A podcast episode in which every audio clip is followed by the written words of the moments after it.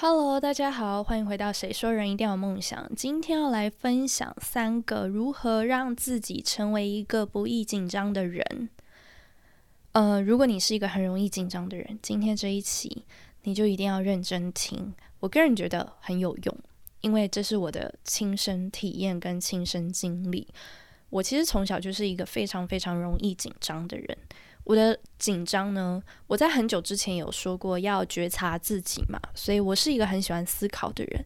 在我的人生当中遇到很多困难或者困境的时候，我都会很想很喜欢思考说，为什么我会有这个想法？为什么我会这样？为什么我会那样？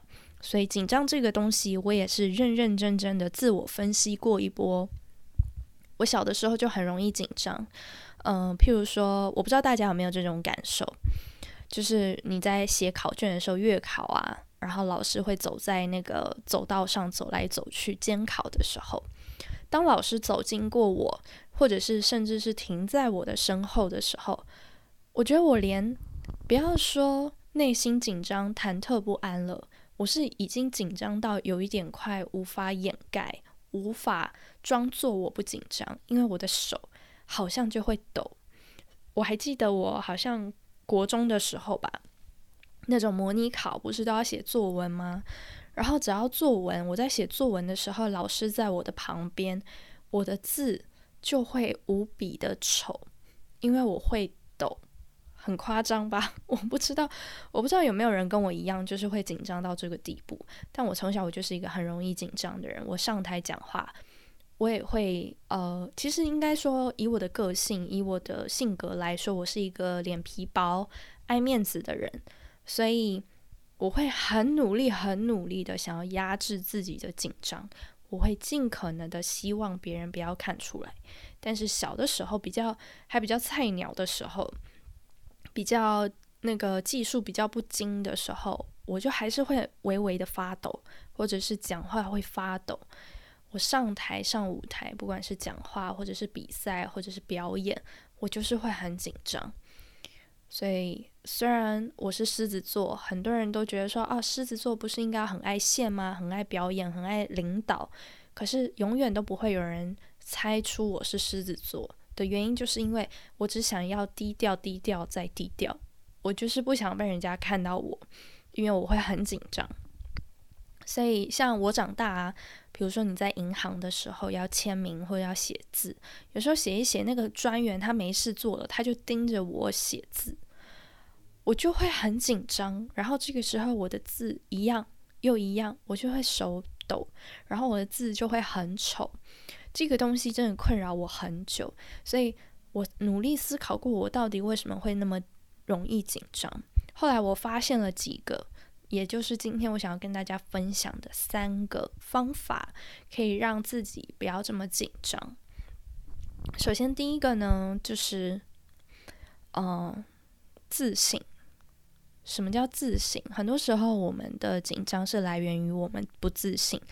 第一，我们觉得我们做的不好，然后又爱面子，对吧？就我们觉得我们做的不好，我们觉得自卑，然后觉得别人比自己优秀，然后觉得。啊，不好意思，为什么不好意思？当然就是因为没有自信才不好意思啊。就是就算被别人夸，也会觉得啊，没有啦，没有啦。就这样子的情况，你就会很容易紧张。我有发现我自己小的时候比较会有这样子的状况，就是所谓的不自信的紧张。我我比如说上台做报告的时候，大学非常非常多的报告。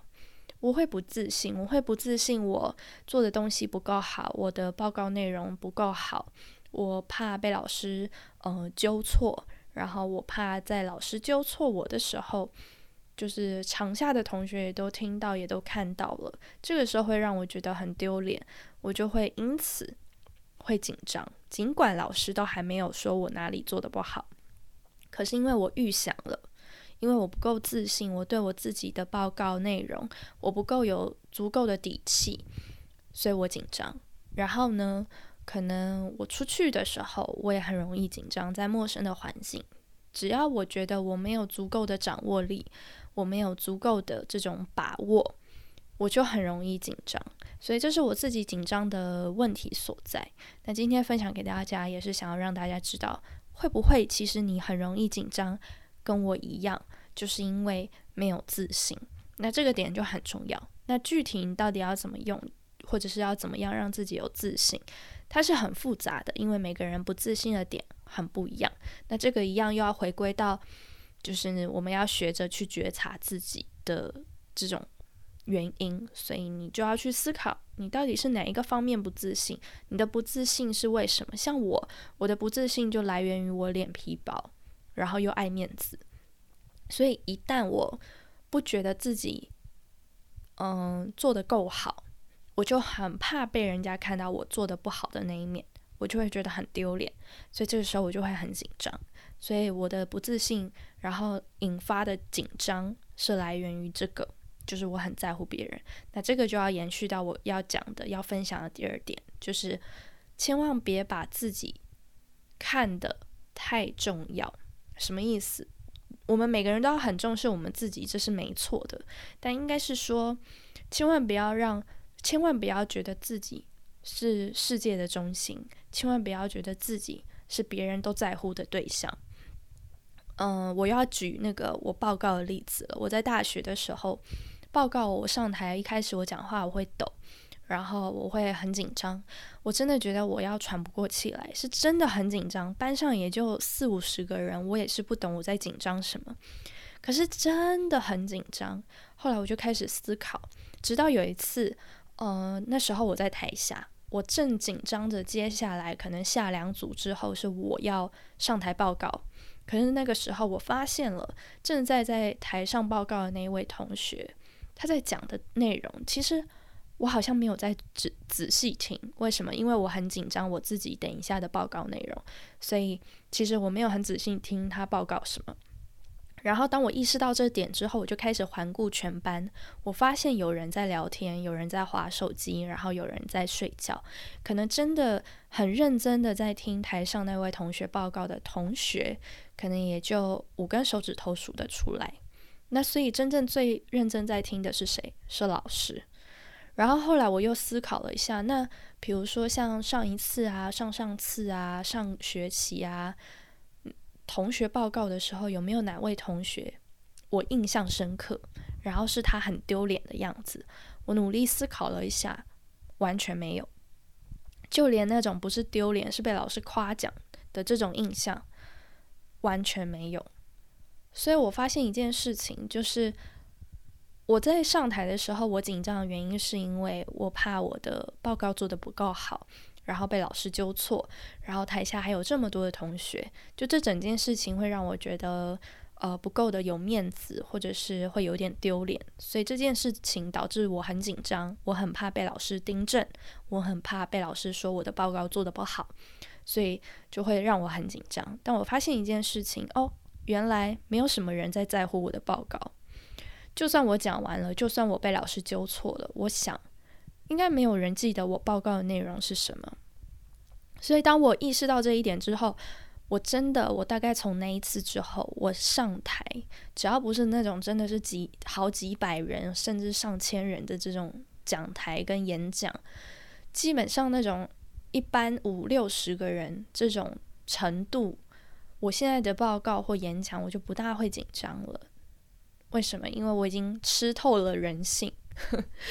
听起来很好笑，但确实就是这样。就是我就看透了我到底在紧张什么，而且我也清楚的知道，哦，其实我在别人的人生当中不过就是个过客。谁会记得你昨天、上礼拜、上个月、一年前、三年前、四年前、十年前、半辈子前的某一位同学？他在报告的时候，他的报告内容讲错了什么，然后被老师纠正，谁会记得？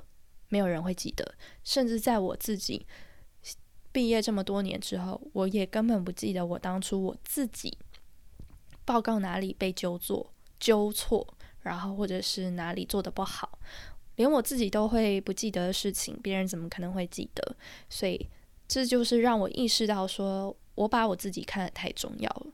很多时候我们会紧张，也是这样。就我们希望给别人留下好印象。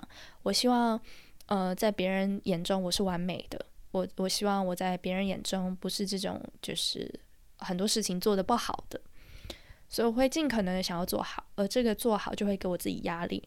然后除了压力之外，真的要公开我的成果的时候，我会紧张。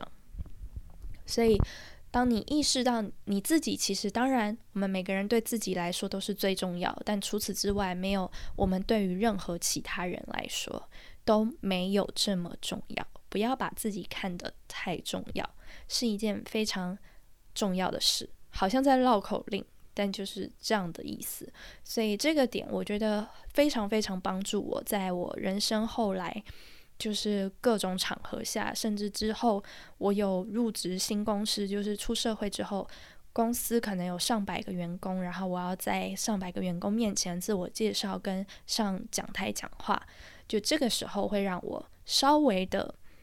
不会那么紧张，对，所以对我来说，我觉得很受用。就大家可以去思考一下，当你真的很紧张的时候，你也可以去去注意一下别人，就是去看一下别人哦。他如果他显得他很紧张，或者他甚至讲错话，你会觉得他是一个很很糟的人吗？你会觉得他是一个很差劲的人吗？你会不想要跟他做朋友吗？就因为他讲错话，好像不会。所以其实有时候在舞台上。我们把自己看得太重要了，不容许自己出彩，然后不容许不容许自己做的不够好，所以反而就紧张。而你越紧张，有时候其实反而才做的越不好，这是一个恶性循环。所以如果你想通了这个道理的话，我觉得会帮助很多。然后也是很多人的心魔嘛，就是在对于上讲台讲话，或者是在公开场合下，很多人的情况下去。公开自表达自己的想法这种事情，很多人都会紧张，所以希望第二点就是可以跟大家分享这些小小的故事，跟我自己小小的发现，也对你们有所帮助。因为我觉得这个对我来说是非常非常有帮助的事情。然后第三点想要跟大家分享的就是，呃，读万卷书，行万里路。还有一句话就是，没没读书，没看书，也要多看电视。我不知道大家有没有听过这个很老套的话，但我小的时候非常喜欢这句话。我总觉得我有我因为这句话有理由可以多看一点电视。